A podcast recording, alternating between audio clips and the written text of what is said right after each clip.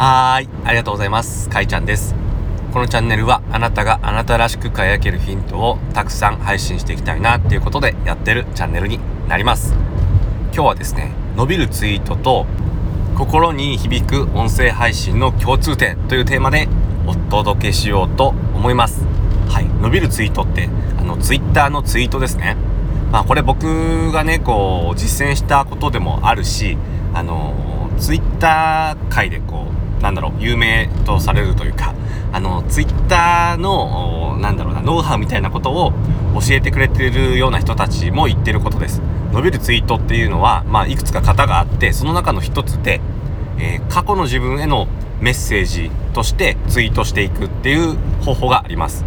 これはですねなんかなぜかあの共感を得やすい。過去の自分へのツイートみたいな感じでツイートするといいねがたくさんもらえるとかいうことがあるみたいなんですね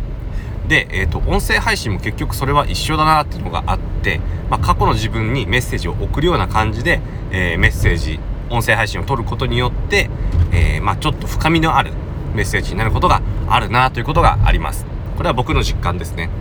そして、えー、とまさにその過去の自分へのメッセージを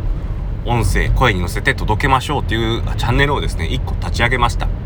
まあ、こういった、まあ、観点から、まあ、いいチャンネルになるだろうと思って作りました。えっ、とですねスタンド FM とヒマラヤの方でそのチャンネルが出現していて出現っていうとなんかおかしいな。はい。ヒマラヤとスタンド FM にどっちもあのそのチャンネルを作っています。でそのチャンネルではいろんな人が過去の自分へ向けたメッセージを配信してくれています。すでに、えー、と3名分配信されていてでえっ、とまあ近日中に僕の配信も僕の分のメッセージも配信される予定になっていますでなんでこの過去の自分へのメッセージが Twitter でも音声配信でも人の心に刺さりがちなのかっていうとえっと、過去の自分と同じ境遇の人ってのが結構たくさんいるはずなんですね。で過去の自分へ伝えたいことを伝えたメッセージが今同じような境遇にいる誰かの支えになるそういうことで、えーこの過去の自分へのメッセージってとても価値があるものなんですよ。だから、まあ、いろんな人に過去の自分へのメッセージを音声配信に載せて声に載せて届けるあなたへプロジェクト僕たちがやってるあなたへプロジェクトに参加してもらいたいなと思っています。まあ、早速僕の配信も今日流れるんじゃないかなと思ってますのでよかったらちょいと覗いてみてください。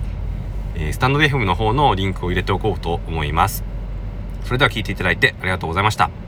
あなたの人生の旅が幸せなものになりますように、苦しみが消えますように、願いが叶いますように、そしてあなたの進んでいく未来が穏やかで美しく素晴らしいものでありますように。それでは。